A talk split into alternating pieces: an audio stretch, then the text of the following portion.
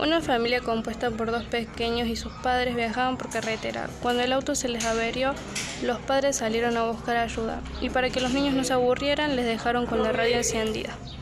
Cayó la noche y los padres seguían sin volver, cuando escucharon una inquietante noticia en la radio. Un asesino muy peligroso se había escapado de su celda. Eh, cercano a ellos, donde estaban y pedían que se tomaran las precauciones. Las horas pasaban y los padres de los niños no regresaban. De pronto empezaron a escuchar golpes sobre su cabeza, poc, poc, poc. Los, los golpes que parecían provenir de algo que golpeaba la parte de arriba del auto eran cada vez más rápidos y más fuertes, poc, poc, poc.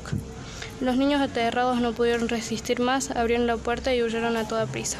Solo el mayor de los niños se atrevió a girar la cabeza para mirar qué provocaba los golpes. No debía haberlo hecho. Sobre el auto había un hombre de gran tamaño que golpeaba la parte superior del vehículo con algo que tenían en sus manos. Eran las cabezas de sus padres.